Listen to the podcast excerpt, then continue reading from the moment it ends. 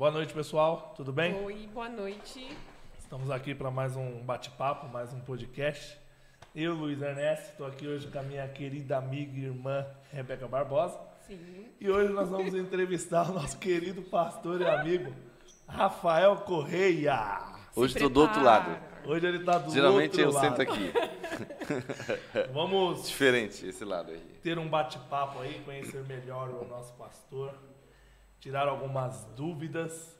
E você que ainda não mandou sua pergunta, mande aí sua pergunta, tire suas dúvidas, fique tranquilo que você não será identificado, não sofrerá retaliações. Sim. Fiquem à vontade. E é um negócio, né? O Júnior falou assim, ó, vamos entrevistar o pastor, vai ter podcast com o pastor e tal. Faça sua pergunta e não precisa colocar o nome. Pronto, veio, né, Júnior? É assim que acontece. Tem aqui, E eu ó, sei que aí, ele- Um ó, monte ó, aqui, ó. Olha lá. cheio de- Tirando Fora, do celular. fora os que estão no WhatsApp, hein? Tem mais um caminhão aqui. E pior que eles começaram a ler, eu já fiquei assim. Começaram a falar, aí, vixe, essa, essa, Já ficou essa. nervoso. Essa, essa, essa, né? Nossa, essa. precisa E não falaram, né? Ficaram lendo aí. Não, não Mas pode, calma né? que a gente já vai começar, né? Vambora. Com as Vamos lá. perguntas. A primeira pergunta. Rafael Correia, quantos anos? 35. Pai de Dois filhos. Pedro e Elisa. Pedro Elisa, casado com a senhora digníssima primeira dama, É. Pastor, como o senhor prefere ser chamado? Pastor, Rafael? O jeito que achar melhor, mais confortável. É o que eu Rafael. digo para a igreja. Rafitia. Né? É, o que eu digo para a igreja. Me chame do que quiser. Tenha como pastor no coração, mas me chame do que quiser. Aí sim. hein? É. Porque senão fica, né, a questão de muito... Diga aí como foi a questão do seu chamado. Como foi o seu chamado para o ministério pastoral?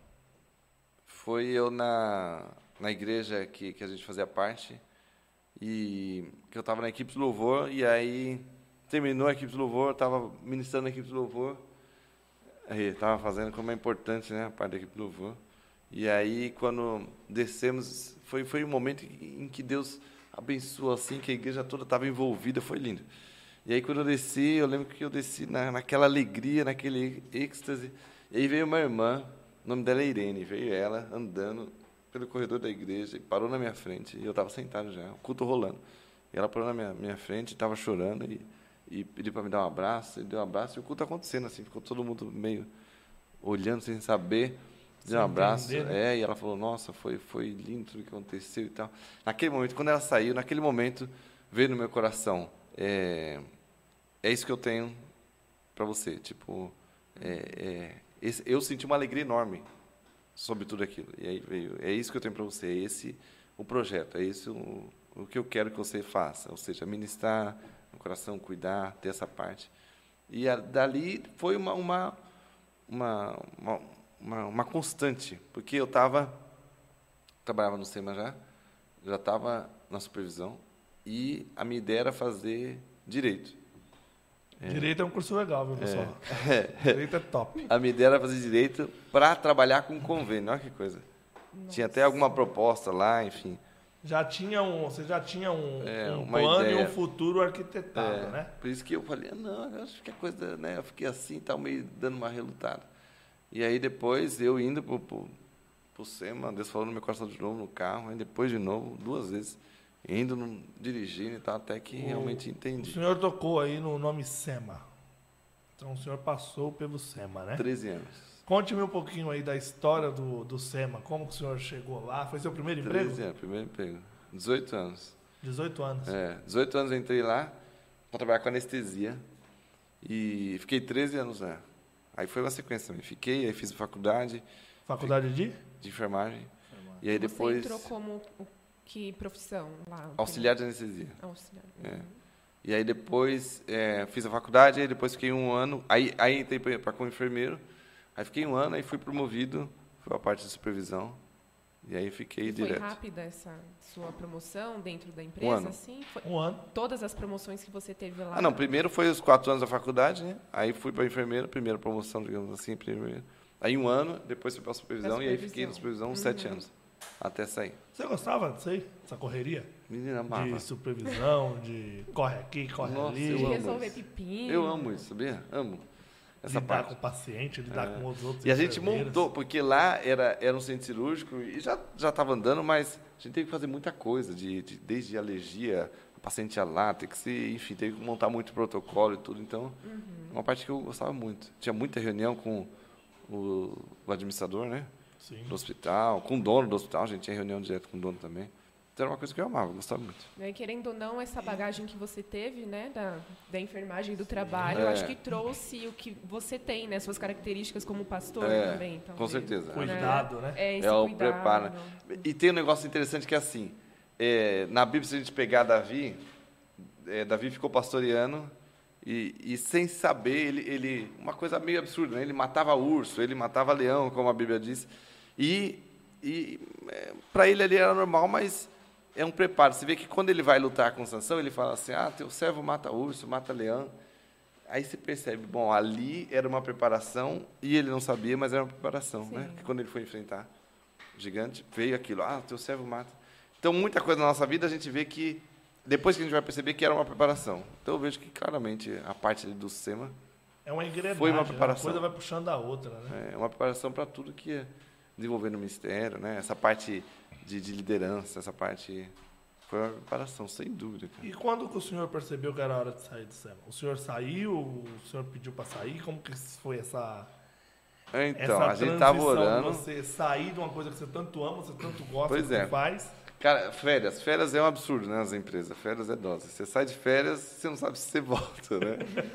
É E aí eu lembro que eu saí de férias, tava, peguei, uma- acho que 30 e poucos dias. Nossa, mas geralmente é 30. O senhor pegou 30 e pouco? tinha- Supervisor, né? É. Ah, desculpa. Aí quando voltei, quando tava para voltar, eu lembro que o pessoal falou para mim, ah, tá meio esquisito e tal. Aí eu lembro que eu voltei, quando cheguei, tinha uma, uma, uma ideia de me levar para um outro centro cirúrgico. Mas eu não queria. E ali bateu no meu coração que não. Veio a certeza de Deus que não. Que não era para ir. Impressionante isso. E aí eu disse, eu fui na sala do administrador e falou, ah, tá. eu falei, não vou. Aí ele até falou, como não vai, né? Né? Aí eu falei, não, não vou. Aí veio, aí depois o dono veio falar comigo. Rafael, você está tanto tempo. Um dos donos, né? Rafael, você está tanto tempo e tal. Eu falei, não, se for para lá, não vou. Mas veio a certeza, assim. Eu lembro que eu falei para minha tia, que é membro aqui, Roseli, eu lembro que a gente estava conversando, eu falei para ela, eu disse que não, e não vou, e se não, me manda embora, porque eu não vou mudar de lugar, tenho certeza que não é para ir. Pra mudar. É, e a Tati estava grávida da Elisa e a Tati não trabalhava. Aí eu lembro que ela falou assim, meu, você é muito... é, é, ou você está muito certo, ou, caramba, como é que você vai fazer um negócio desse? É, de sair assim, sua esposa... Ela lembra que ela falou, sua esposa está grávida, só você trabalha. Mas eu, eu senti de Deus que era para sair.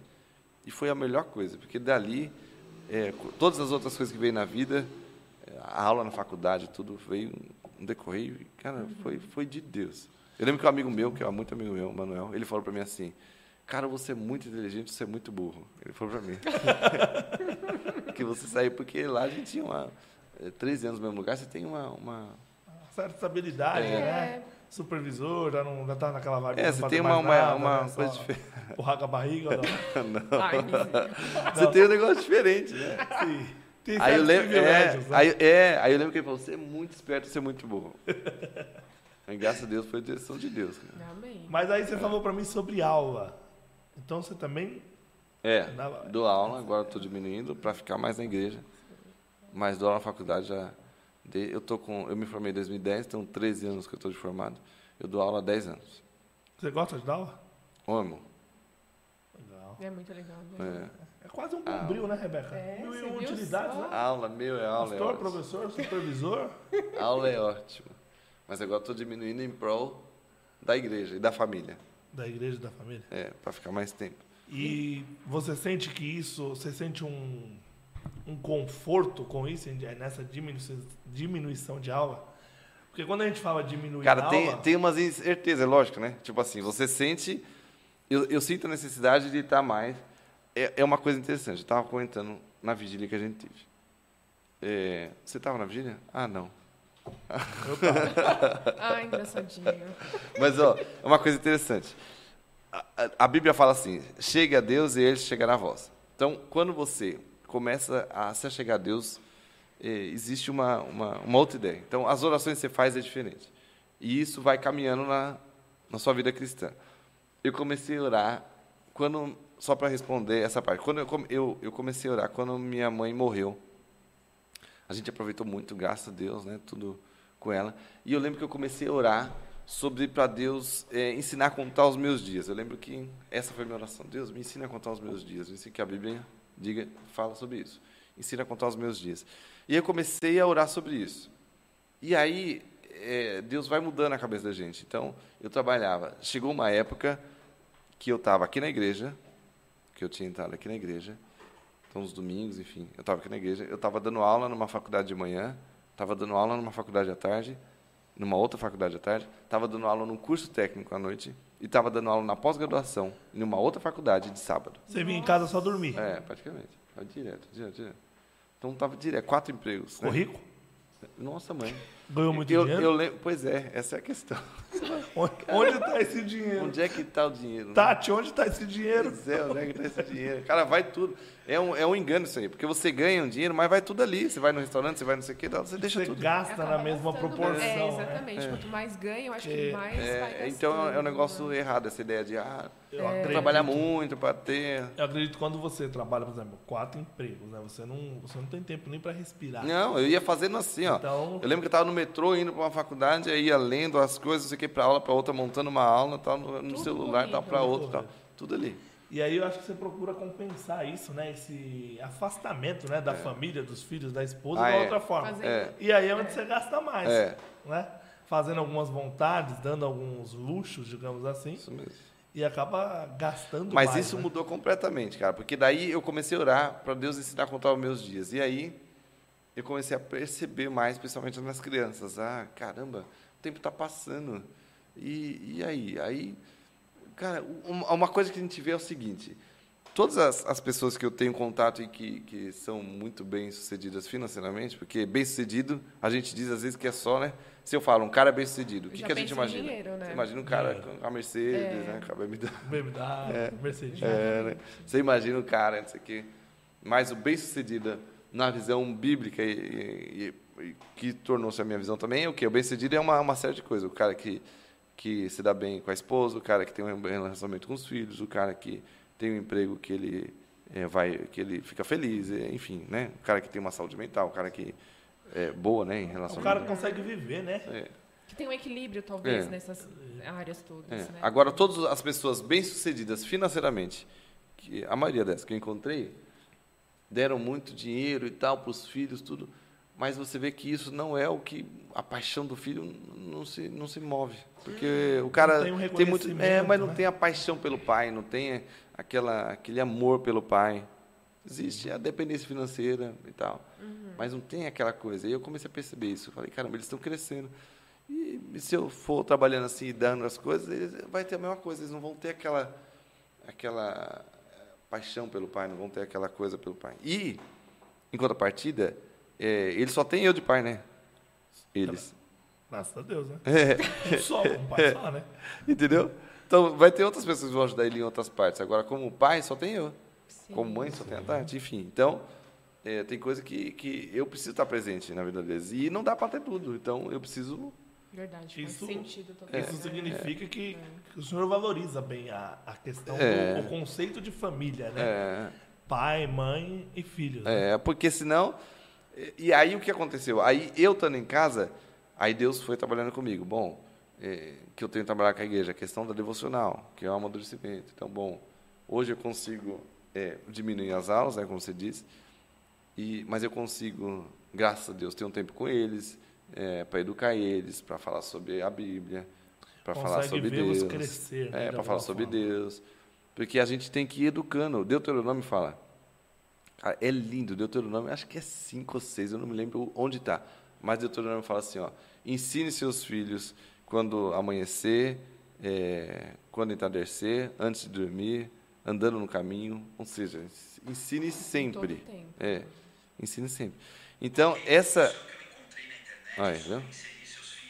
Até a Siri Até a Siri é, sabe. entende sobre o que a gente está falando. Até a Siri tá entendendo as coisas as pessoas tem gente que não entende. ok. E aí, é, é uma questão que, por exemplo, é, eu, eu preciso trabalhar isso com eles e aí eu preciso fortalecer. Eu entendo que a gente precisa ensinar isso para os nossos filhos. A gente precisa ensinar isso.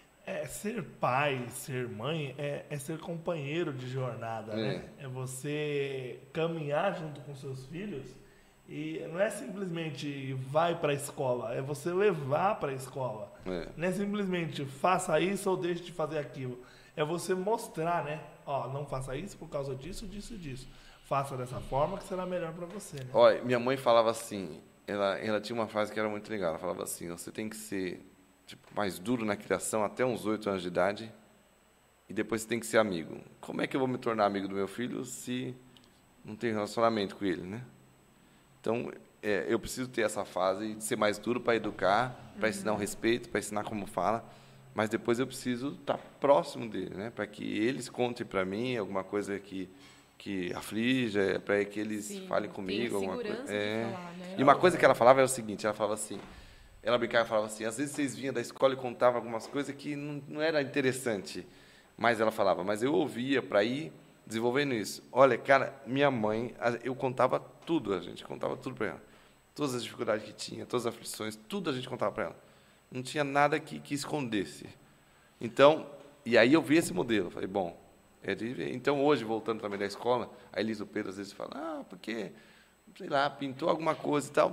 No meu dia não é uma coisa interessante Uma para se coisa ouvir. relevante, digamos É, assim, né? mas é que a maioria dos pais faz. Ah, tá, ah, tá bom, ah, tá, não, tá bom, tá bom. E não dá Verdade, isso, é. entendeu? Aí agora você fala, ah, tá bom, porque ele tá falando que recortou o papel. Aí daqui a pouco, ah, tá bom, aí ele não vai falar. Aí daqui a pouco ele acostuma nisso. Ah, então meu pai não interessa, minha mãe não interessa. E aí acaba não falando, não falando, daqui a pouco ele não vai falar que alguém ofereceu alguma coisa para ele, daqui a pouco ele não vai falar que ele está com um desejo que é novo para ele, daqui a pouco ele não vai falar, e aí pronto, é aquela história totalmente fechada. E quando você Aí você vê falava- onde que acontece isso? Bom, lá Lá atrás, atrás. É, abdicando do trabalho, sim. abdicando de, de horas. É o que eu falei para a igreja. Abdicando, às vezes, de uma hora extra, abdicando, às vezes, de, de, um, de um tempo a mais de, algum, de alguma outra atividade. É tirando para estar com os filhos, né? Pra estar Dinheiro com, não é tudo, né? É, É bom, né? Mas é tudo. é, É, É, tudo, ajuda, é necessário, né? né? digamos assim. Mas é a tem diferença. mais importantes, é a né? diferença. E quando eu, você sempre fala da sua mãe, né, Rafa? E quando você, você lembra de algum momento em que você falou com ela e ela foi mais dura, ela repreendia? Como que era essa relação sua? Porque você Olha, sempre e- fala super bem e eu queria É. muito ter conhecido sua mãe, né? Olha, eu vou te falar, é, é, é como diz, né, é, como, como uma frase que acho que encaixa bem, fala assim, olha, eu acredito que ela tenha um pecado, porque a Bíblia fala para mim que todo mundo tem pecado. Mas, olha, é difícil de te encontrar. E, e ela, eu, a Rosana e a Raquel, como, como, é, como mãe, assim, é, nunca vi ela é, falando mal de alguém, nunca a gente viu. Ela em casa falando mal de alguém, ela fazendo uma, um comentário maldoso, nunca. Impressionante. Ela, ela tirou uma vida assim, Deus abençoou, que ela, ela teve uma vida de, de, de santidade impressionante. Eu convivi um pouco com ela. Foi. A, a repreensão dela, quando ele fala repreender, o puxão de orelha dela, Era. o puxão de orelha era doce. A gente gostava de tomar o puxão de orelha. Você entendeu? tinha, Era né? diferente, era uma coisa assim, realmente. E É, é um dom, né? Uma, É. uma busca da santidade. Mas é isso que eu vou falar domingo agora, na pregação.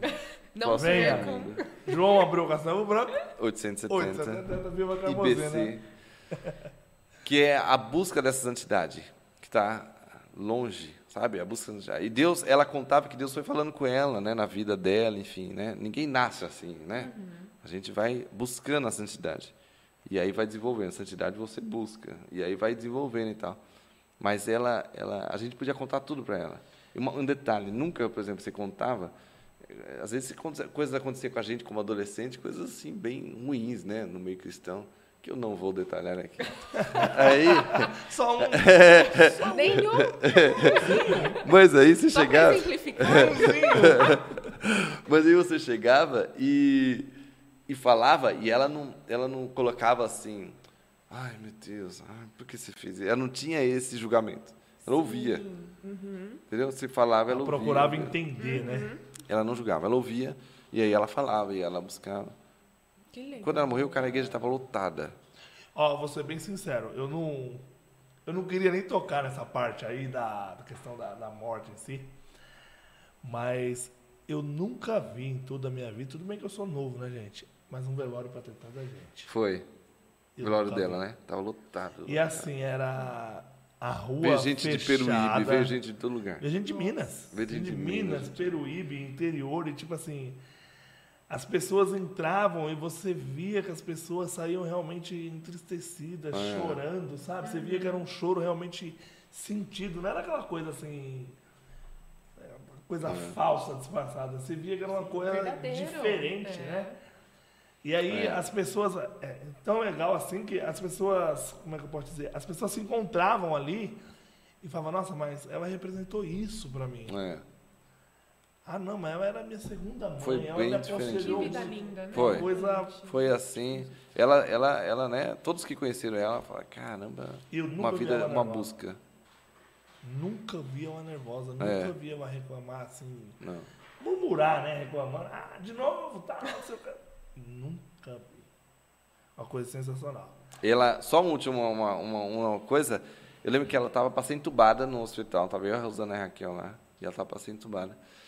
E aí ela, ela ainda fortalecendo a gente, né? Ela ainda, ela que aconselhava a gente ainda, né? A gente chegava e tal.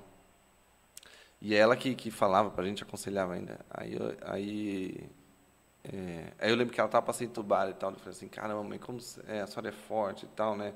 Ainda aconselhando a gente. Cara, o cara estava para entubar ela depois daqui a 30 minutos. E ela estava com, com, com a mão ruim por causa do, do, AVC, cara. E ela sempre falava glória a Deus, sempre dá glória a Deus, sempre tava a gente dar glória a Deus. Cara, eu lembro que ela levantou a mão assim, ó, sem conseguir fazer assim. Cara, impressionante. E aí ela levantou a mão, tipo, a gente que, que convia ela sabia que ela estava dando glória a Dando Deus, a entendeu? Cara, que coisa, ela estava ali sem conseguir levantar a mão, levantava Mas assim. Gente, é um negócio impressionante. Coisa sensacional, né? É. Você tocou no assunto a Raquel e Rosana. Isso. São suas irmãs. Isso. Mais velhas, mais novas. Raquel mais velha, e a Rosana do meio e eu mais novo. E como que é a sua relação com as suas irmãs? bem próxima, graças a Deus. A gente é bem, bem próximo, né? Fala todos os dias, enfim. É, compartilha dificuldades, né? Nossas, um com os outros. A gente é, ora, coloca lá. A gente tem um grupo nosso lá e a gente compartilha bem, bem próximo. Isso, isso tudo foi também muito da educação nossa também. De Seu pai? Né? Como que é o nome do seu pai? Eu sei, né? Mas acho que não sabe. A Biezé Correia. A Biesa. Pastora Biezé Correia. O, a questão do seu pai ser pastor influenciou de alguma forma no- na questão do seu chamado, você acha? Ou você acha que Não, ele nunca, ele nunca colocou, ele nunca incentivou um pastorado assim, nada, nada disso. E uma coisa muito boa também, ele nunca deixou a igreja cobrar por eu ser filho de pastor, a igreja cobrar uma uma uma santidade maior minha, alguma coisa do tipo. Ele nunca deixou isso. É porque tem muito isso, né? É, É, Mas filho de pastor sofre um pouquinho com isso, né? é, mas ele nunca deixou. Mas não teve influência nenhuma, porque ele realmente não falou, é, nunca incentivou, enfim. Deixa que você tomasse É, a sua decisão, Teve né? absolutamente nada, nada, nada. Sim. Legal. Pastor, a gente tem umas perguntinhas aqui Que foi a... que os amados irmãos do Domingo à Noite que abriu para todo mundo Fizeram falar e falou assim, não precisa colocar nome. e o pessoal não colocou nome, graças É. a Deus. E a gente vai começar a fazer algumas perguntas aqui, a gente vai intercalar Tá. algumas intercalando. nossas. Tá. Eu tenho mais umas gente- outras é. 80 aqui no WhatsApp pra fazer. né? Então hoje. E quem quiser continuar fazendo Vai também, mandar. É. vai mandando. Quer começar? É, Rebeca, eu começo. Vamos ver aqui, deixa eu ver. O que, que você acha? Nossa, essa é boa, hein? Manda aí. Eu vou ler conforme foi perguntado. Conforme foi tá? perguntado. Boa. Mas essa aí, a São pessoa- várias, é. A pessoa fez umas 80 perguntas num papelzinho só, né? Mas dá pra. Vamos ver. Vamos ver. Tipo de faculdade a pergunta. É. Tá meio curiosa. Ó, vou fazer tudo junto. Como é ser pastor? Como o pastor ganha vida? E tem outra profissão? Tirando ser pastor. Você trabalha. Porque você trabalha é ou você só pastor? É. Você trabalha ou só dá aula, pessoal? Exatamente. Professor, você trabalha ou só dá aula? E a última que ela fez é como conciliar profissão e pastorado. Então, verdade, é um, al- com- um combo de, de perguntas de. Algumas ele já até respondeu, né? É, É, já respondeu. Mas a questão que eu acho interessante é de conciliar. Isso eu tive uma, uma, é, uma crise, digamos assim. Quando, quando eu montei o pet shop e, e eu falei, caramba, agora eu, eu, eu sou sócio aqui desse pet shop, sou dono, então estou tratando com o pessoal, sou pastor na igreja no mesmo bairro e como, como levar isso, né? Aliás, antes, quando eu, eu, quando eu comecei a assumir o cargo de supervisão no SEMA, me deu já, porque eu já, já atuava na igreja, sempre atuei na igreja, a parte da música, e já deu esse, esse, essa questão sobre o ministério. Aí depois acentuou nisso, com o PET. E aí, alguns livros foram muito bons. Aquele livro, Liderança Espiritual, uhum. é muito bom. Black Bee, Richard Black Bee, é muito bom aquele livro. Eu tenho a versão ampliada dele. É, eu tenho a... É. é desculpa, minha Desculpa, piada. eu não sou pastor. é muito bom. Eu não sou pastor, mas eu tenho ampliada também, tá, gente? Mas tá galgando. Tá, é, tá galgando. É, você já tá no caminho, tá? Mas, ó, é muito bom. Porque ele traz essas vertentes do, do de, de, você é, ter uma, ser um profissional e porque são coisas que vai impactar. Porque sabe uma coisa, a nossa cultura antes estava acostumada assim, eu sou crente, na igreja. Aí eu chego na igreja, pá, aquela coisa toda, meu irmão, sal da paz do Senhor. E aquela, sabe? E no louvor, aquele negócio, levanta a mão e canta e chora, aquela coisa toda. Aí, cara, o mesmo cara na segunda-feira de manhã é outro. Muda, né? É, é, o cara que não perdoa. É o cara que, se alguém ferir ele na igreja, ele vai sentar com o cara, meu irmão, eu te perdoo, tal, pelo amor de Cristo. Mas se acontecer isso na empresa na segunda-feira. Arranca a cabeça. Não. Chega na sala do diretor, esse cara tá, é o cara da confusão, é o cara que não perdoa, é o cara. Então, a gente tem uma cultura, eu percebo claramente que os evangélicos, em geral, tinha essa. Talvez está tirando agora, mas tinha essa cultura. E aí, é, é por isso que a gente leva, às vezes, só para a profissão, mas não, é para tudo. Uhum. E, e aí, dentro de casa, enfim. E aí, esse livro ajudou bastante também.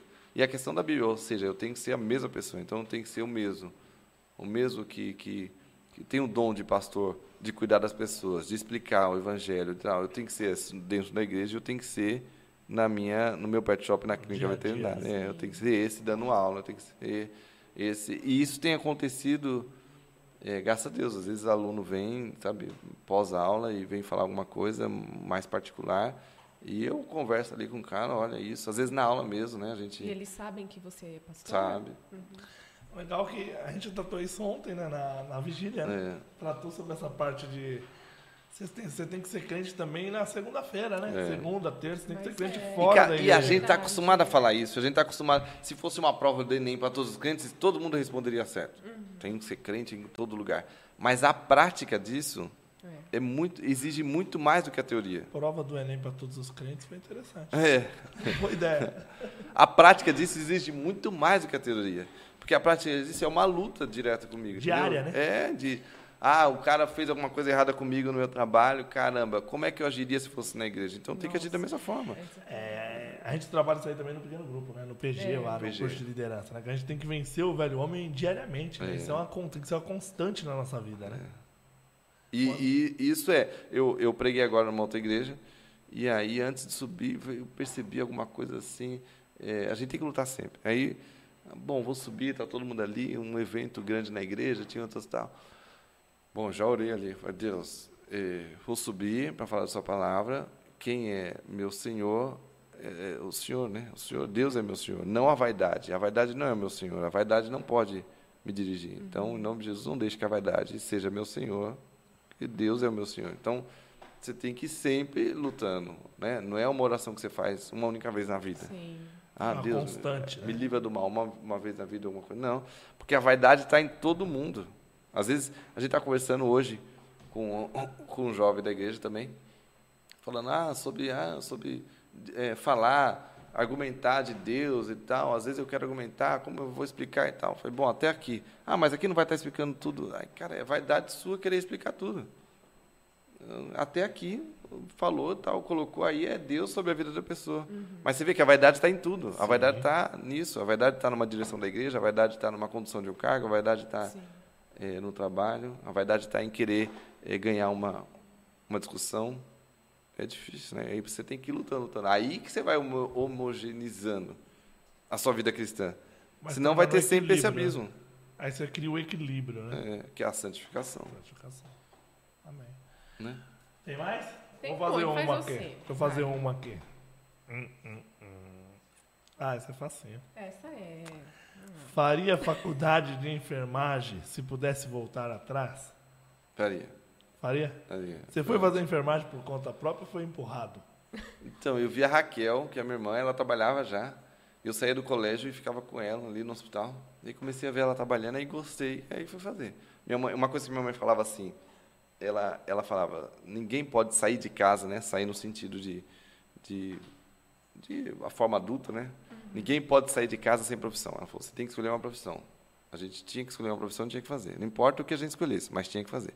Ela não deixava ninguém sair de casa sem a profissão. Ou seja, você não pode ir para a fase adulta, você não pode casar, você não pode fazer sem ter a profissão. E aí, então teve essa pressãozinha dela de fazer alguma coisa. Tem que fazer alguma coisa. É, e aí, com a Raquel que eu vi ela trabalhando, e aí eu gostei. Mas foi ótimo, né? Na enfermagem, desenvolvi muito a parte da liderança, que é uma das coisas que eu falo na faculdade também. Enfermagem, que uns amigos assim, de longa data de, de coisa, foi na enfermagem. A enfermagem que me ajudou tudo a, a- ou seja, comprar casa, fazer tudo, foi a enfermagem. Entendi. É, essa foi bem. Essa foi É, o muito pessoal de enfermagem né? dá um trabalhinho pra gente, né? Não. Ah, o pessoal da enfermagem. A biomedicina falando. O pessoal da enfermagem eles dão trabalho para a unidade inteira, né? O Júnior que fala, né? Eu que diga. O dia que eu não brigo com o enfermeiro, eu tenho que soltar fogos. Que a gente luta. Mas são difíceis. São, mas são bênçãos de Deus, né? São bênçãos, são bênçãos. Ó, tem uma aqui. É, crente pode usar piercing? Usar piercing? Isso. Pode, não tem nada. O que eu procuro falar com a igreja e com todas as pessoas. Tatuagem. É, então, todas as pessoas que eu, que eu exerço, exerço o dom de pastorado com elas, o que eu procuro ensinar é a Bíblia. Amém. É a Bíblia. Né? Pode ver todas as pregações, pode puxar no YouTube. Todas essas partes eu procuro trazer a Bíblia. né? Então, se eu for ver biblicamente, não, não tenha nada que me seja contrário à tatuagem. Aí pode falar, não, mas você não pode marcar o tempo do Espírito Santo, porque você está fazendo mal para o tempo do Espírito Santo. Bom, eu, eu, eu tomar refrigerante, estou fazendo mal para o tempo do Espírito Santo também, então. Eu comer carne é, de porco lá faz mal também para o Espírito Santo. Eu comer a gordurinha da picanha também, então está fazendo É mal. por isso que o senhor não toma Coca-Cola?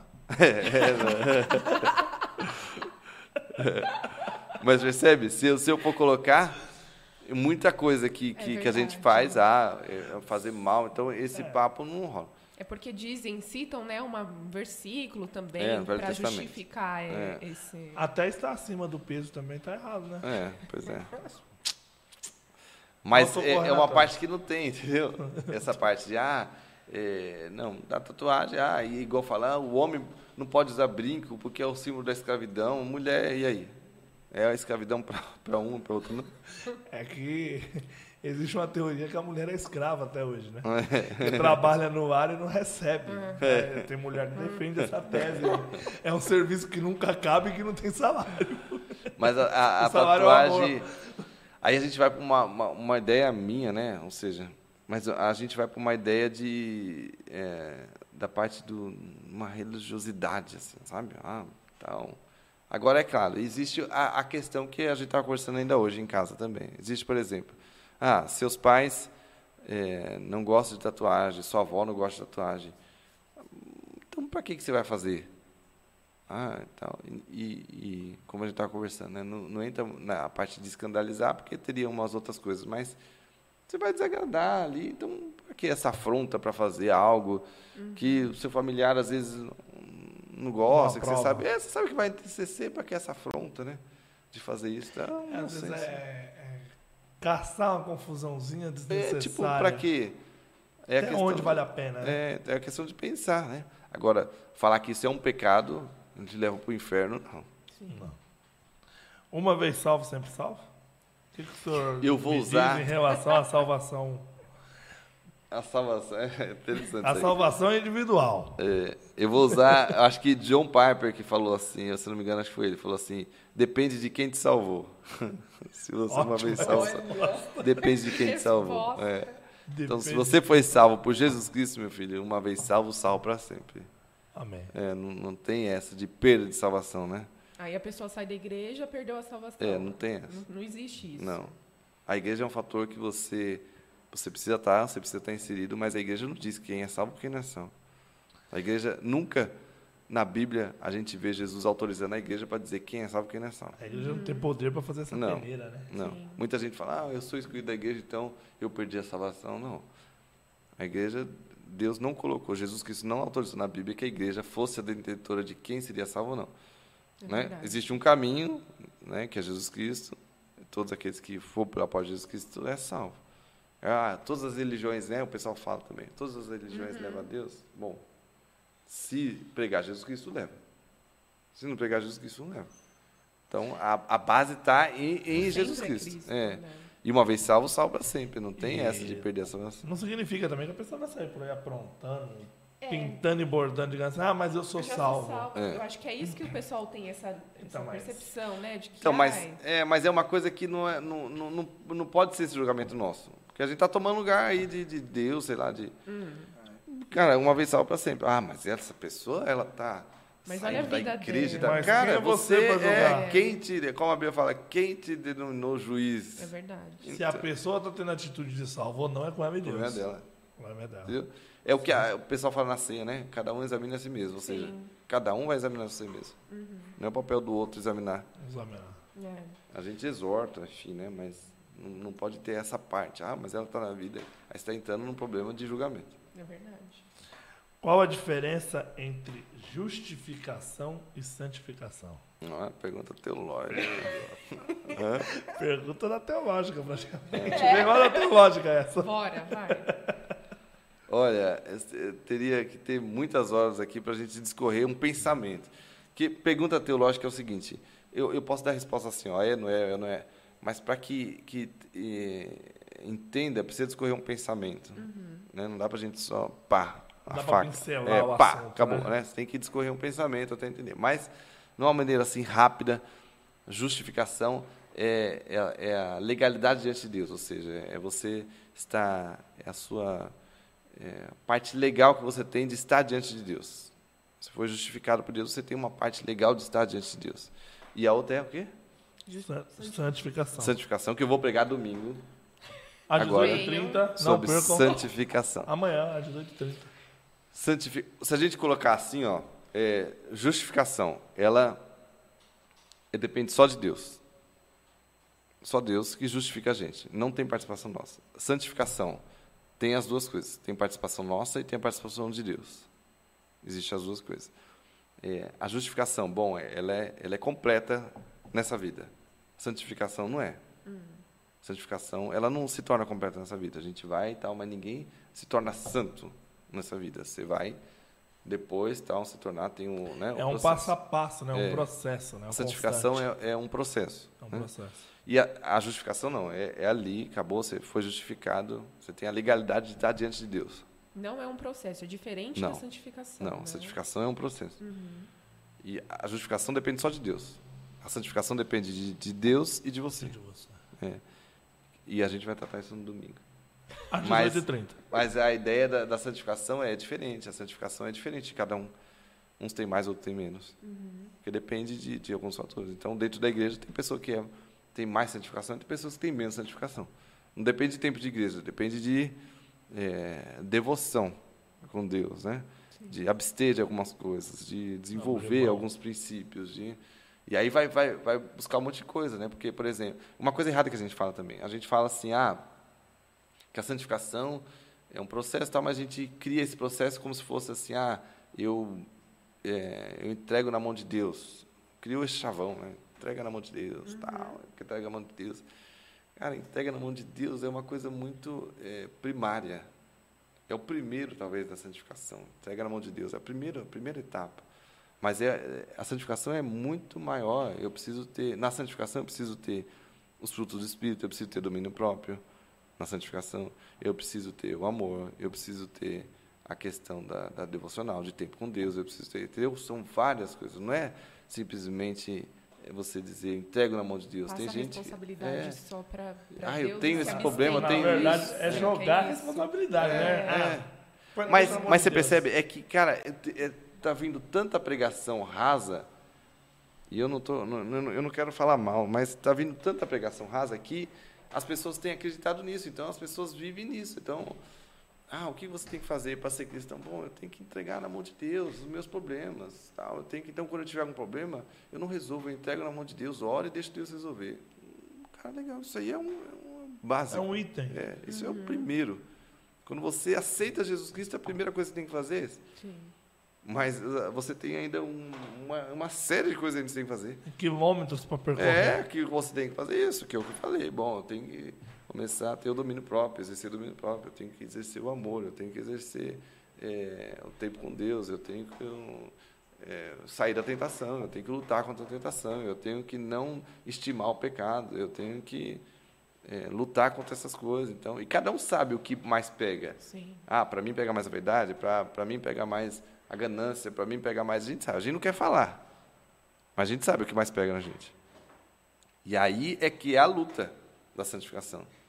E essa luta é diária, né? É, porque o que, o que eu vejo assim nas pregações é assim, ah, você é o centro do universo, Deus te ama e tal. Sim. Isso é ótimo, cara. Isso é o na primeiro. Verdade, na verdade, existe um evangelho sendo pregado que eles tratam Deus como se fosse o nosso ursinho de pelúcia, é. né? A Deus está sempre pronto ali para fazer o que você quer. Lâmpada, é o gênio assim, da né? lâmpada. Ele, ah, Quais toma, você quer desejos? isso? Toma. É. Não, né, não... Tá é muito, muito, é, tá muito longe do, é. que, do caminho mesmo, sabe? Manda um aí. Quer continuar essas daí? Você tem aqui uma... tem bastante, aqui eu tenho uma lista. Manda uma das suas aí. Depois eu vou intercalando com essas que eu tenho aqui. Tem uma aqui que eu. Ah. É... Não, ah, é, vamos fazer essa aí, essa é, é legal. Né? Qual o seu maior desafio em ser pastor?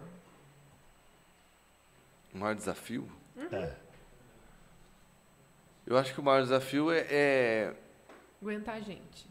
Ah, não, é cumprir, isso aí gente já sabia. Cara, cumprir o plano de Deus eu acho que é o maior desafio. Tipo assim, cumprir o plano de Deus para a minha vida, para a vida da minha família, para a igreja. Entender esse direcionamento de Deus, acho que é o maior desafio de todos os pastores, né?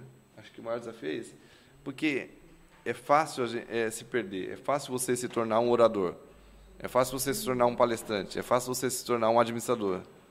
É muito fácil é fácil você se perder então dessa, dessa trilha. Agora, o chamado do pastorado é outro, é você trabalhar com, com vidas, edificar, ensinar, exortar, cuidar. Sim. Então, esse é uma, uma, Como igreja, eu entendo que Deus tem um propósito na sua vida, na sua vida, na sua vida, e Deus tem um propósito na vida da igreja, de Carmozina, onde a gente vai chegar como uma nação santa ali, todos ali. E, e eu acho que essa, essa responsabilidade está no pastor, de desenvolver. Então, acho que o maior desafio é esse é, porque é fácil de se perder para outras coisas, entendeu? Você se transformar, né? é, se transformar num palestrante. É. Vem domingo à noite fala, tá lá num orador, num coisa. Verdade. Mas é questão do, do pastorado. Essa aqui ficou um, está um tanto quanto confusa. Mas vamos ver aí o que vocês interpretam. É. Quais as influências de algum, quais as influências de alguns costumes na vida do cristão? E aí, entre parênteses, a pessoa colocou aqui: unção com óleo, copo de água em cima da TV, promessas para alcançar algo. Nenhuma. Nenhuma. Nenhuma. Isso aí é, tem, tem influência na tua cabeça. Mis, misti... Misticismo. É. Essa é a palavra que eu queria falar, mas é. a língua não ajudou, não. Porque. Por que, que ungia com óleo? Bom, é um contexto lá no, no Antigo Testamento que não existe mais hoje teve toda a, revelação de Deus, né? Jesus Cristo veio, morreu na cruz, então teve toda uma, uma diferença. Então não, não existe mais isso. Antes Mas... era o óleo ali, a presença de Deus e tal. Sim. Não preciso do óleo para ter a presença de Deus. Uhum. Eu ajoelho, eu oro aqui, eu tenho a presença de Deus comigo constantemente, então não preciso disso. Então é ritual. É que a gente quer materializar a fé, a gente quer materializar é, ali, quer dizer que a gente está fazendo algo ali, sabe? É, um, é uma questão de, de uma luta cultural nisso. Ah, não, que eu vou passar o óleo ungido. Isso é errado. Pessoas agirem dessa forma, sim, você vê como sendo. Ao meu ver, é. É errado é. isso. É. Porque eu tô, eu tô mudando a, a ideia. Eu tô trazendo, uhum.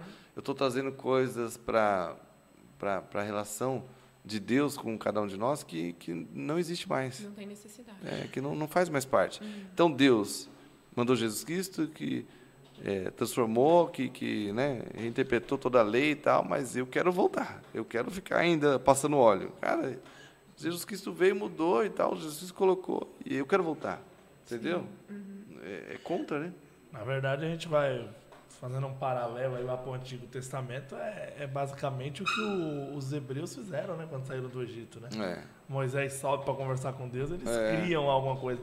As pessoas elas têm essa é. necessidade, né, muitas pessoas de ter um amuleto. É. Ah, eu preciso ver ali um um copo de água, né? Eu tenho Sim. até um, um, amigo do trabalho, essa pergunta foi até interessante e válida, porque me ajudou chegou. nesse sentido. É, o Bruno chegou, você viu?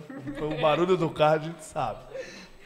É, ele falou para mim exatamente isso. Ele falou assim: ah, minha avó ela tinha um costume de colocar um copo lá em cima da televisão lá e quem estava lá na televisão orava uhum. e aí ela obrigava a gente a beber aquela água. Né? A gente bebia, nunca, nunca nos fez mal, mas Nunca senti diferença nenhuma é, na minha mas, vida. Mas, é, é, mas eu ponho a fé no lugar errado. Tomava porque a avó forçava a tomar, entendeu? É, então mas na é minha percepção, eu ponho a fé no lugar errado. É um amuleto, né? Eu ponho a fé no copo de água e não. No copo de água. Não está no copo de água, está em Jesus Cristo que está ali, e, né, em mim, que, que opera o milagre. Então é perigoso isso aí. É, porque aí você. Não sei é um que, o óleo, para que eu colocar. Uhum. Cara, não tem. É, como eu disse, né, Jesus Cristo já tirou, a gente quer ficar voltando quer voltar para. É. O que é dízimo e o que não é dízimo? Dízimo? Dízimo. O que, que você considera como dízimo e o que não é dízimo? Ficou confuso, né? É, se for para a parte de dinheiro, dízimo é a décima parte do que você ganha. Sim. Agora, existe uma, uma, uma, uma ideia que permeia que você pode dar o dízimo também do seu tempo, né? Você pode dar o dízimo, né? Uhum. Nessa, formas, é, nessas né? questões, né? Mas o que, se a, se a pessoa falou na parte do dinheiro, a Bíblia diz para você dar, porque é um ato de fé. Né? É um ato. Pensa, a gente trabalha para ganhar dinheiro. Sim. Você trabalha para ganhar dinheiro. E aí você, no ato de fé, coloca isso diante de Deus, entendeu? Você fala, pô, eu trabalhei para isso, trabalhei para isso, trabalhei para isso. Mas agora eu vou colocar isso diante de Deus, uma oferta minha diante de Deus, entendeu? É a minha oferta para Deus, daquilo que eu trabalhei, daquilo que eu lutei, mas eu, eu dou aqui. Né? É. E a responsabilidade é da igreja do que faz, né? É, teve um amigo meu que falou, mas por que 10%? De onde vocês tiram isso? Se eu é, quiser dar menos, e se eu não, não quiser dar os 10%? É, a, tipo, a, aí... a, a, Bíblia colocou lá, eu entendo que ela colocou esse padrão, né, no Velho Testamento. Você vê, Abraão deu dízimo. Abraão está escrito lá que Abraão deu dízimo da cebolinha do coentro, ó. Uhum. O Melquisedeque, né? Abraão era agro. É, é. ele deu, eu, deu o dízimo dessa parte. E, e, a Bíblia colocou lá o 10%, né? No Antigo Testamento colocou. Depois Paulo falou, cada um contribua segundo o seu coração. Mas, gente, eu entendo que foi colocado 10% numa era, aí depois Paulo falou, cada um contribua segundo o coração, uhum. para mais. Tipo, cada um contribua segundo o coração. Mas aqui Deus já colocou essa parte. Sim. Mas a gente, para o bel prazer, a gente entende, ó, cada um colocou no seu coração. Então eu coloquei no meu coração meio por cento. Entendeu? É, é cômodo, né? E Paulo ainda vai mais além, né? Porque Deus ama é, que dá o que dá com alegria. Não é, adianta também, ah, não, vou entregar porque é obrigação. É, né? não pode ser pesaroso. É, é, a minha obrigação como membro, como crente, né, irmão? Então você precisa se converter. É. Por isso que eu sempre falo para a igreja. Então, é um ato de fé, é a sua espiritualidade. Porque, bom, é, Deus me deu sustento e eu estou dando uma. Eu, eu dou isso como uma oferta, sabe? Uma oferta. Eu acredito que é uma forma de. Oferta minha, né? Devolver, né? É. Deus te deu, você sabe que é Deus que te dá o sustento, Deus que te dá o ar para você respirar. É Deus que te acorda pela manhã, te dá o sol, te dá a chuva. E é aquilo então... que a gente luta por mais importante. Então, tem esse valor porque é aquilo que todo mundo luta, é aquilo que todo mundo briga, é aquilo que todo mundo mata pelo dinheiro. Pelo dinheiro. E você é aquilo que você dá em oferta para Deus. Então, esse valor eu acho que é importante. Uhum. Muito bom. Manda uma aí, Rebeca. Eu queria deixar aquela por último. Aquela polêmicazinha? Aquela bem, é, tem duas, né? É que tá com você. Essa, essa e aquela outra. Essa aqui faz logo, logo. Faz logo essa. Essa vai ficar por último. Não, esse ele já respondeu. E essa aqui. Essa aqui também. Por último. É. Essas duas aqui por último. Cara, Vamos ver essa aqui. essa aqui é legal. Faz então, faz. O, essa aqui também é aquelas perguntas de faculdade. Eu tenho uma, duas, três, quatro perguntas. Hum. E uma. Você prefere que eu ia às quatro ou você prefere que eu faça uma? Sabe que a gente uma? nunca responde, né? Quando um aluno faz assim, ó, quatro perguntas, a gente responde Não, o que quiser. dá uma enrolada. Por que dizer, não, não, não, não. Então, responde o que quiser, acabou. O que é mais difícil no ministério pastoral? O que o pastor nunca pode fazer? Por que escolheu ser pastor? O que é pecado para o pastor? A terceira ele respondeu, né? A terceira É, a, respondeu. a primeira também. A primeira também. A última também, o que é pecado para o pastor? Respondeu. Respondeu. Não, ele respondeu a partir do momento que ele falou que. Quando ele respondeu a questão da tatuagem do piercing, né? É. É, o padrão bíblico. É. Pecado, mas pecado é, é o que vai contra, né? Se a gente pegar a raiz, bom, é oblíquo e tal, o que faz? Se a gente pegar um eixo fora, gente- até na quinta-feira, né, no Café com Palavra, estava essa discussão aqui, muito boa também. Às Mas é o 20 que vai horas, quinta-feira, não se esqueça. João Abreu Gastavo Branco. É. O que, que a gente 800 faz aqui nas quintas-feiras, às 8 horas? A gente prepara, a gente dá, eh, desenvolve argumentos da fé, da nossa fé. E aí o pecado é o que vai eh, contra, né? É, a gente fala o clichê, né? A palavra clichê, mas é errar o alvo, ou seja, é ir contra. O que a Bíblia diz, né? A desobediência, ou seja, tudo isso que, que a Bíblia diz, né? Que a gente acredita que a Bíblia é a revelação absoluta. Amém. Né? O que é mais difícil no ministério pastoral?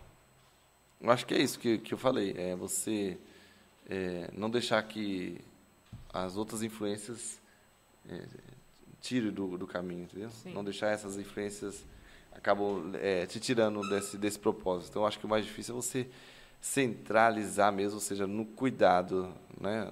na exortação, na, em pastorear mesmo. Do cuidado, né? É. Quais as maiores dificuldades da igreja hoje? No seu ponto de vista. Igreja, igreja. Então, ele Acho colocou é no igreja, eu acredito que seja no contexto geral, Geral, né? né? Não Qual a maior dificuldade da igreja?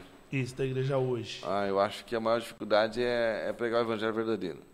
Pregar o verdadeiro evangelho. É, porque a a igreja acaba lutando com, com, o- com a própria igreja mesmo, de outras, né? Ou seja, que o que, o que mais eu tenho visto é isso, que o evangelho está muito, é, muito diluído.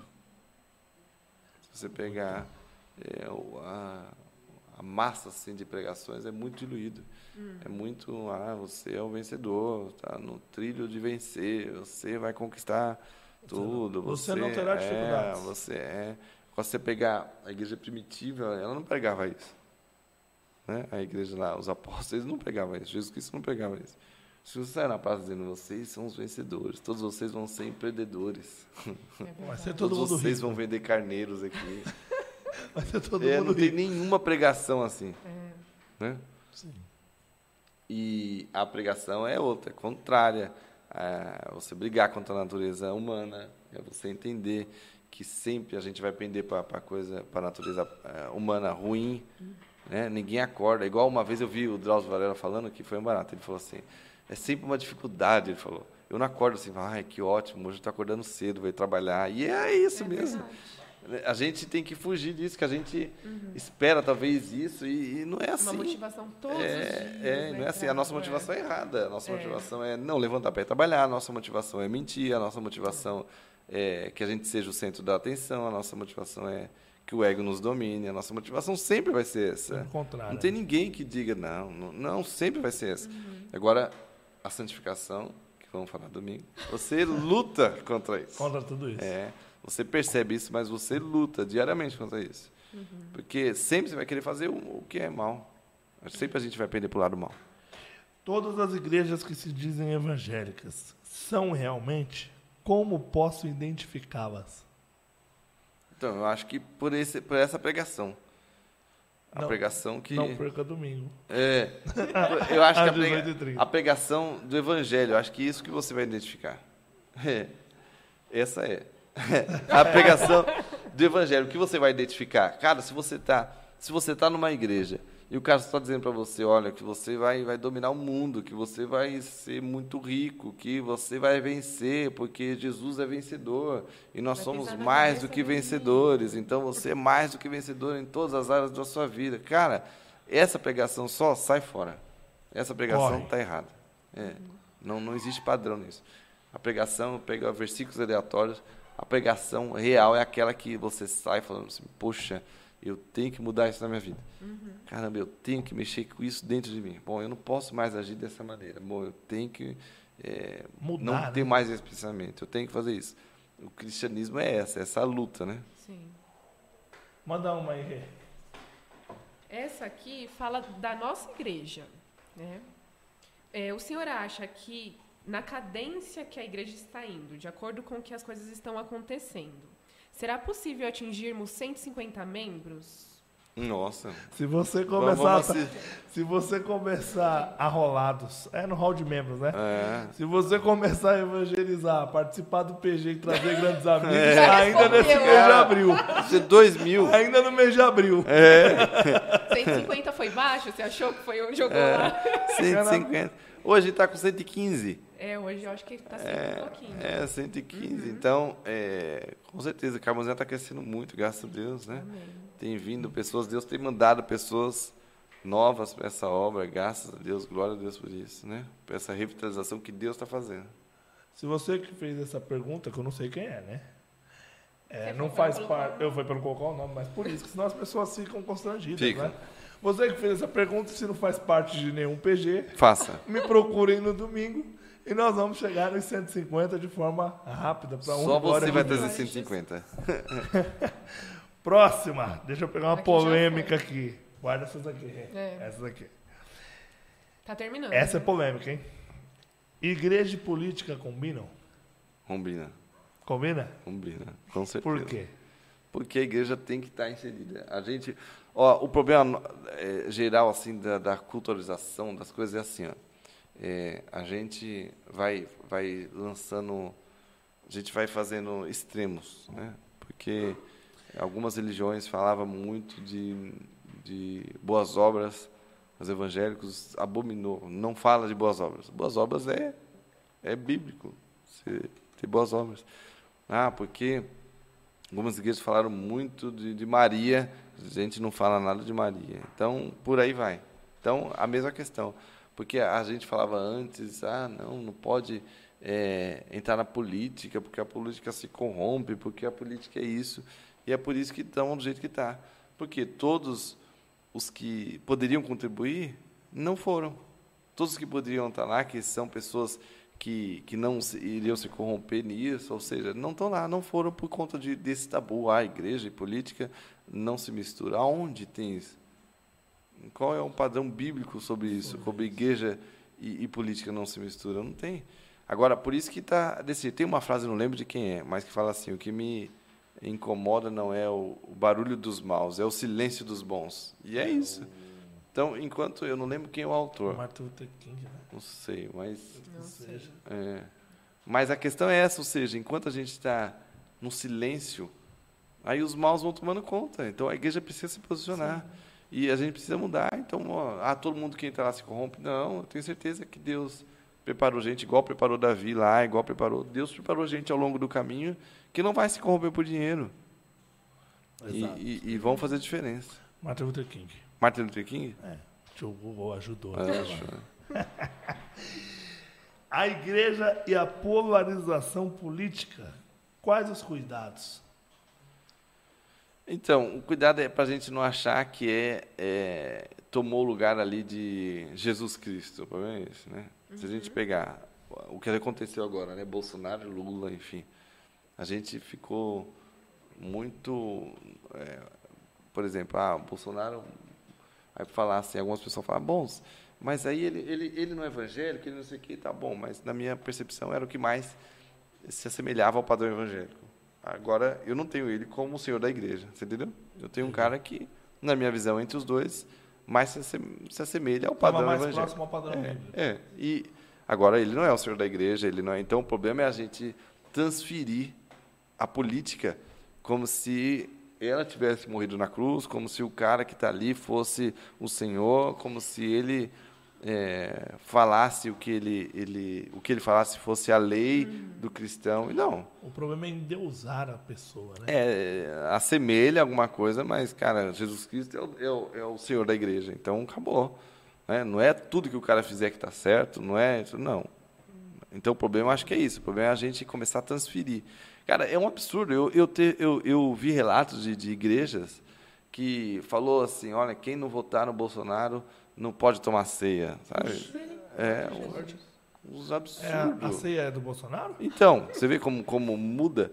Ou seja, então eu mudei. Bom, é um cara que, na minha visão, é o mais próximo e tal, mas opa, era o Tem mais limite, próximo, né? tem um limite. Tem um limite. Agora, e nada que, que me impeça contar. O, o, o outro também, porque, por exemplo, se eu parar para raciocinar disso, ali naquela visão minha era isso. Bom, mas agora, é, Deus é Deus, então acabou. Às vezes. Deus é soberano. É, então, às vezes, agora no atual governo, coisas acontecerão para a igreja que serão benéficas, porque estavam no trono de Deus, e quem vai trazer isso para a igreja talvez vai ser esse governo. Não sei, entendeu? Porque a minha, a minha fé está em Deus. E a minha fé em Deus diz que ele, ele usa quem ele for. Então, a minha fé não pode estar no político que faça. Então, a minha fé está em Deus. Então, Deus pode usar o Lula, Deus pode usar o Bolsonaro, Deus pode Deus usar... usou a jumenta de Balaão. É, então, se deu, Deus pode usar qualquer um, Sim. entendeu? É, meu pai fala isso. Meu, pai fala, Deus usa quem quer, a hora que quer, É. da forma que ele quer. É. E não cabe a nós é, questionar isso. sim. Não cabe a nós questionar isso. Ó, eu vou fazer mais uma, aí depois a gente lança uma polêmica para dar uma, É, tá dar uma esquentada. Tá bom, vai lá. Como a igreja deve proceder com as doenças mentais? Com muita cautela. Com muita cautela, porque o que acontecia também, o que eu vi muito nos hospitais é que uma confusão. Às vezes a, a pessoa estava tendo uma, uma epilepsia e aí o cara vinha, pessoa que eu já vi isso no saguão do hospital, no ambulatório. A pessoa eh, teve uma epilepsia e aí veio uma mulher lá e começou a orar em cima da, da, da cabeça da Começou. mulher, não sei o que e tal, mas ela estava tendo uma epilepsia, ela era ela tinha eh, essa, eh, essa doença, né, essa né? patologia e tal. E achar que tudo é, é, é nesse outro padrão. Agora, o contrário também. Às vezes a gente é, percebe um peso espiritual porque tem força espiritual. Né? Tem, a gente tem relatos. Eu estava vendo um vídeo de um ex-satanista, Daniel, alguma coisa. Que eu vi um vídeo ele falando sobre a Igreja Batista no Morumbi, um testemunho muito lindo. E então tem coisas que são realmente espirituais e a gente trata como não espirituais. Sim. Então existem as duas vertentes. Agora, como é que eu vou saber qual que é um, qual que é outro? Cara, comunhão com Deus. Intimidade com Deus. É, não adianta a gente querer assim, ó. Eu, eu não oro durante, eu não orei durante os últimos três dias, eu não li a Bíblia, eu não, eu não busquei Deus durante os cinco, uma semana e tal, tal, tal. Acontece isso na minha frente, eu vou querer, ó, Deus me ajuda. Não vai rolar. Não é assim que funciona. É, é intimidade com Deus para que Deus, ó, falando no seu coração, né, nos, nos detalhes e tudo, nos acontecimentos. É o que eu falei com a igreja também, na outra vez. Ah, o versículo diz lá, essa casta só sai com jeju- jejum Jejum e e oração. Que é o vídeo que eu pus lá no Instagram. Então, tem coisas que é só com tempo com Deus. Jejum, você não consegue fazer jejum agora, todo jejum. Eu tenho que ter fome para eu me abster da comida, para eu tal, para transformar aquilo num sacrifício, num jejum. Então tem coisa que você só vai conseguir discernir com o tempo com Deus. Então é isso. Então, a- mas o que a, a- gente, a nossa cultura hoje diz assim, ah não. Então a gente vive assim uma vida totalmente longe e aí a gente simplesmente no, no hora há duas semanas e tal, mas acontece alguma coisa, a gente quer pôr a mão na cabeça, não, isso aqui e tal. Cara, como é que você vai discernir se você não tem tempo com Deus? Você não tem intimidade. É, né, não, não dá para você discernir isso se você não tivesse intimidade. Não tem como. Mas a gente quer a coisa ali, ó, pau, fast food. A gente quer a coisa do. Às vezes as pessoas querem as coisas do jeito delas, né? É. Ah, é na Rápido, minha pá. hora, é no meu momento. Não, você não se preparou para aquilo. É. né? E eu acredito na força espiritual. Eu acredito isso. Acho que não teria como não acreditar, exercendo pastorado. Não tem como. Força espiritual. Tem coisa que é força espiritual. Tem coisa que a gente precisa lutar espiritualmente. Agora tem Amém. coisa que é, é doença. O cara precisa tomar um remédio, né? E tem coisa que é safadeza também, né? Também. É isso também. Teve uma É, mulher mas- uma vez que estava assim no hospital, ela caiu, fingiu que estava passando mal e tal, aquela coisa toda. Ela caiu e foi todo mundo aí me chamaram, eu fui lá ver. Quando a mulher deitada no ambulatório, passando mal, Eu falei assim, nossa, o que aconteceu? Ai, eu não consigo falar, aquela coisa de louco. Aí eu falei para ela, qual que é a sua senha? Aí ela rapidinho tirou a senha, a senha, tá. Cara, não estava passando mal coisa nenhuma. Meteu o louco lá para dizer, para passar na frente de todo mundo, entendeu? Para ir. Quando eu falei, qual a sua senha? Ela rapidinho tirou. É o famoso show, 32, né? É. 32. Ah, é, sabe? Então, é, show, né? Puro show. Show. Rebeca, faz essa pergunta aí que eu acredito Nossa, que das perguntas Meu Deus, que tô o que, que é recebemos isso aí? Pergunta de milhões? é uma pergunta. ah, é isso? Ah, não É, era tanto. eu achei uma pergunta polêmica, Hum. mas Vamos lá, né? vamos lá, vai. Eu não- depois eu dou minha delongas. opinião sobre essa pergunta. É. Vamos lá. São duas perguntas. Eu vou fazer tudo junto. É, por que Deus quer ser adorado? É. Como descobrir é, para que serve? Então, acho que é melhor fazer em momentos diferentes. Vamos começar com essa primeira, que eu acho que são perguntas que são diferentes. Por que Deus quer ser adorado? Ah. Primeira pergunta. Primeira. Depois eu vou fazer porque não, eu acho a que outra, não acho que é não tem outra ligação coisa. uma com a outra. Por que Deus quer ser adorado? Ah, esse exige bastante tempo. Faz, faz a outra. Qual A que é outra é assim. Como descobrir para que serve? Mesmo depois do questionário de dons, não me achei. Ele Ah, não se de encontrou, sabe? Mesmo fazendo aquele questionário que a gente. Aqui na nossa igreja. Isso, É. provavelmente. E por que, que não veio falar comigo? Fala agora, Laura. Converse com o pastor. Por que, que não veio falar? Esse é o problema nosso, entendeu? Aí fez, a gente colocou um questionário. Fez o questionário, não se achou. Mas aí, e agora? Às depois, depois de quanto tempo o questionário? Tem três meses. Tem que procurar. A gente tem que procurar é, conversar, relacionar, é, dialogar, né? Então, primeira coisa, tem que vir, tem que conversar, tem que falar, olha, não estou me achando. Não dá para pastorear se o cara não vier. Uhum. Entendeu? O cara precisa vir para ser pastoreado. Não tem como. Então, o primeira... pastor não tem uma bola de cristal também para saber, né? O, o- se É, a pessoa não se é. achou, se a pessoa se Primeira achou, coisa, não. venha falar. Não, não Às vezes deixa. ela fica com receio, você tem cara de bravo. Não. Ele é bonzinho, ele não morde. morde. Agora, qual que é? Eu não a me achei. outra você disse. É, ele disse que não se encontrou. Mesmo E após como, é mesmo fazendo um questionário, como que ele faz para ele descobrir o, o que ele pode fazer, para que ele serve no reino, que ele. Bom, tá ligado ao, ao exercício do dom, né? É, também demanda um tempo. Mas, por exemplo, como que você vai se achar? Um- Uma, uma, uma coisa muito genérica, você vai fazendo. Como é que eu vou encontrar? Fazendo. Então, é muito genérico, né? Mas venha conversar comigo, quem foi, venha conversar comigo, que a gente vai direcionando melhor. Mas uma coisa muito genérica é fazendo. Como é que eu vou encontrar o que eu gosto? Bom, você tem que ir passando. Você tem que entrar. Bom, será que é na parte da música? Vou entrar. Será que eu sinto ali que realmente meu chamado é na parte da música? Será que eu sinto a satisfação? Estou sentindo que eu estou abençoando os outros ali com dom. É meu dom que eu consigo cantar, consigo me envolver. Não, É às claro. vezes não. Às vezes é. Ah, será que eu cuidar? Será que a visitação? Bom, você vai ter que ir passando por cada um. É que essa pergunta ela é muito pessoal, né? É. Então vai variar de, de caso para caso. É, a recomendação é essa mesmo, né? Tem que procurar. De conversar com o pastor. conversar né? com o pastor, tomar um café. Ele gosta de café sem açúcar, tá? Sem açúcar, sem açúcar. Complicado. Essa outra eu vou deixar para o final. É o porquê Deus quer ser adorado? É, vamos ver se dá tempo. Essa aí exige uma, uma linha maior. Uma linha de É. É, de, tá bom. de- da teologia, né? Uma linha maior. Então vamos lá, eu tenho mais uma aqui. Mas o meu também tem mais uma. E o depois tem pessoal a que tem aí que está assistindo, vai mandando que até meia-noite é hoje. O que dizer para Tem a alguém... festa do pijama do Pedro ainda. Tem a festa do pijama? O que dizer para alguém que foi decepcionado pela igreja e hoje tem medo de se envolver, fixar-se em outra igreja? O que dizer para essa pessoa? Antônio, cara, você tem que. É nada. Não- É, você tem que. é, Cara, tem que tirar, não pode deixar, uma coisa que eu digo às vezes, você não pode deixar que essa a cicatriz do que aconteceu te prejudique no resto da sua vida, né? Então você não pode deixar que uma experiência ruim se torne o, o seu fantasma pela vida inteira. Isso não é inteligente, né? Então, uma experiência ruim é uma experiência ruim.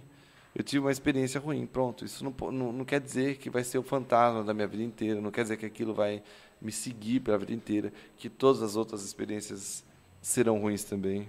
Não pode deixar que isso aconteça. Então, é, é essa luta com o nosso psicológico. Eu, eu brinco e falo, não é porque você foi atropelado que você nunca mais atravessa a rua. Você foi atropelado. Bom, agora eu vou tomar outras coisas, vou olhar para os dois lados. É. Bom, eu vou atravessar só no farol. Alguns cuidados são, mas eu não posso que aquilo, que aquela marca, impeça a minha progressão. É, então, você foi decepcionado pela igreja? Bom, mas aquilo é uma. É, um, é, um, é uma. É pontual. Sabe? Aconteceu ali, é pontual. Agora aí, outra igreja não vai te decepcionar. E, e as histórias não são iguais. Né? E outra que a igreja é formada por pessoas, né? É. E pessoas têm defeitos, têm problemas. Sim. Se você encontrar uma igreja perfeita, não entre nela, porque você vai causar é. problemas lá, né? Ou já morreu. Ou é. já morreu, é. Mas, mas essa questão da igreja perfeita é uma, uma coisa interessante também, porque a gente fica. É, a gente fala, é o que eu falei, se fosse a prova do Enem, todo mundo responderia certo. Tem que olhar para Jesus. Mas a gente tem que começar a colocar na prática isso. Perceber que a guerra. Ó, eu vou.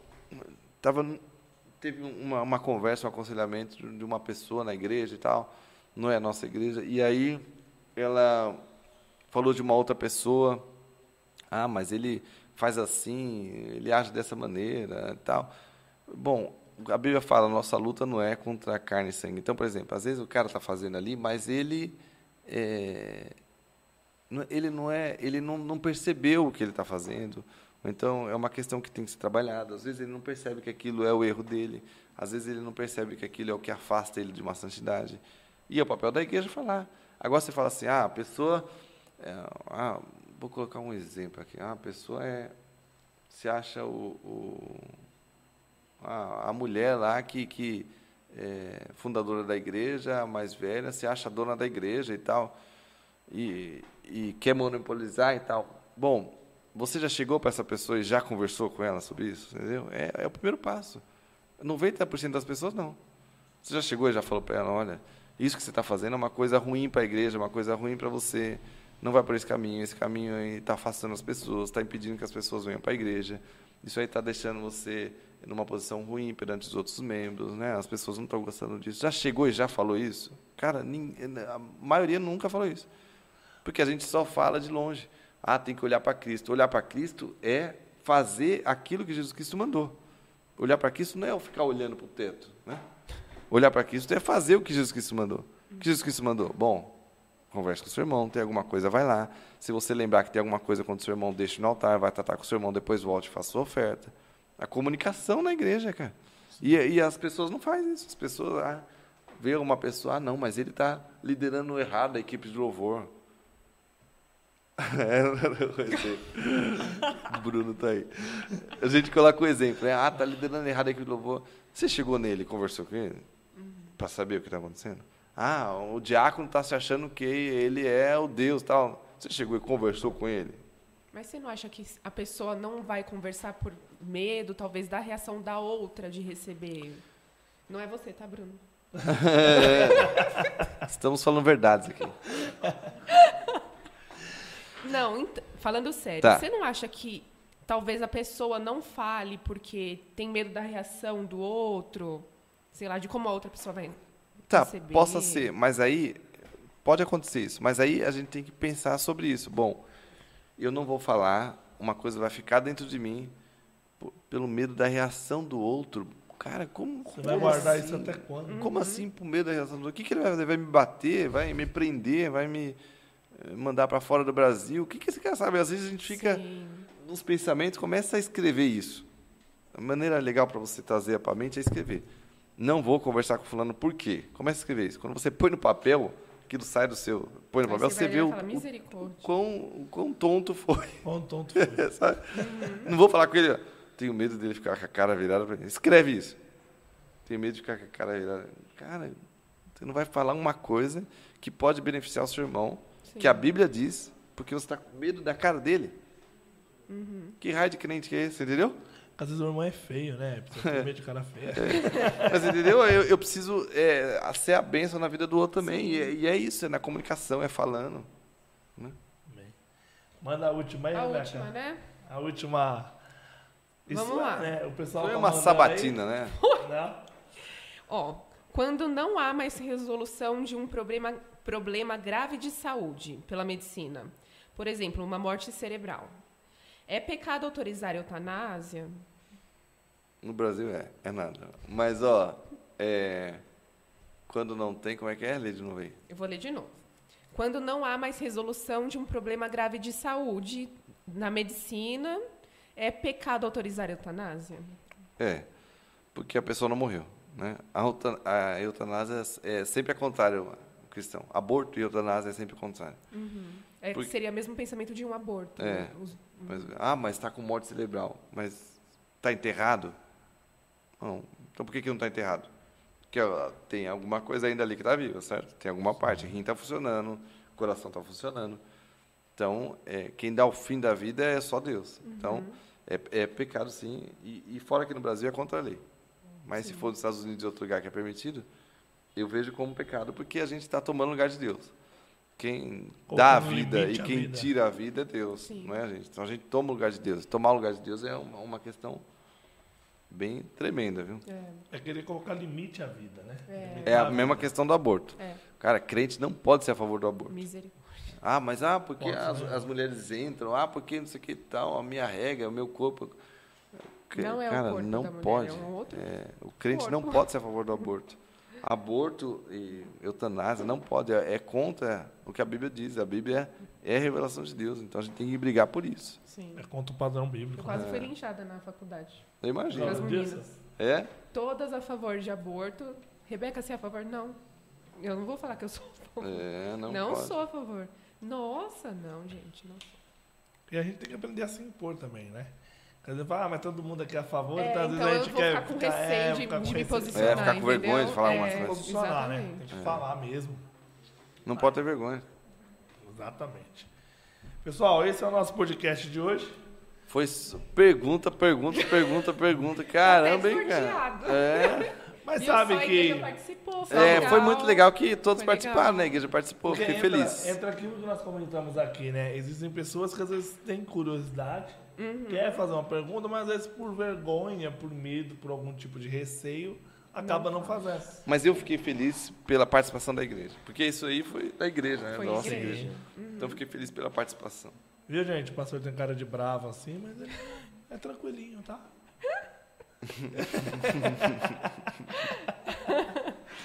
Pessoal, é isso. Então Fiquem é isso. todos com Deus. Em breve teremos mais novidades aí, mais alguns podcasts. Teremos podcast esse, esse mês agora, né? Nós teremos mais três podcasts. É. Não, nos próximos meses. né? Não, nesse Não, mês. esse mês de aniversário. abril nós temos Entendi, tá. três agendados. Três né? podcasts. Agendados já. Vai não ser percam. muito bom. Serão ótimos. E aí, Rebeca, dá um tchauzinho pro É pessoal, fala alguma coisa. Deus abençoe vocês. A gente ficou muito feliz com várias perguntas, com a interação da igreja. E é isso que é ser igreja, né? A gente conversar, bater um papo, conhecer uns aos outros, exatamente. A gente pôde conhecer o pastor mais, um pouquinho da vida dele. E foi uma bênção. Amém. Abençoe. Pastor, muito obrigado pela participação, por aceitar esse convite, esse desafio. É uma sabatina, né? Essa É. sabatina, né? Mas, Mas é pra honra e glória de Deus e foi muito bom, né? Amém. A gente se conhece melhor. Amém. Graças a Deus. Obrigado, pessoal, hein, pessoal. forte abraço e não se esqueçam, João Abreu Castelo Branco, 870. 870, Igreja Batista, Vila Carmosina. Deus abençoe. Deixa o like.